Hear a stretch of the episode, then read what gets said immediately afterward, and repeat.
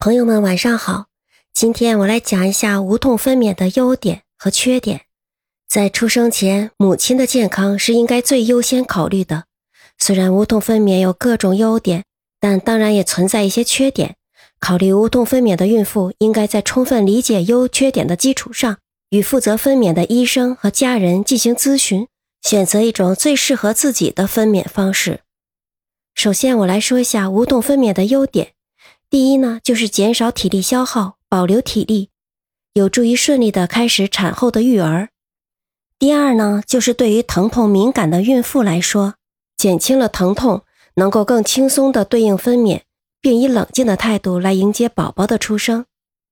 但是无痛分娩也存在着以下的缺点：第一，疼痛减轻的同时，可能难以察觉分娩过程中的异常情况；第二，分娩时间可能变长。子宫的收缩或者是阵痛期间，婴儿的情况类似于在拥挤的地铁中被挤压。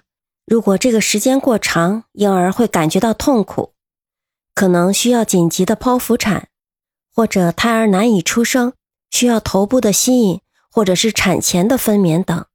第三呢，母体可能会出现低血压、呕吐等并发症，还可能导致神经损伤、脑膜炎、头痛。局部麻醉药中毒等情况，以及最后不得不进行全身麻醉下的紧急剖腹产。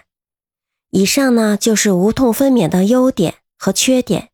下一次呢，我们讲解一下如何进行无痛分娩。它有两种方式，一种呢是硬膜外麻醉，还有一种是最新的方式，就是给少量的麻药。我们下一次进行详细的讲解。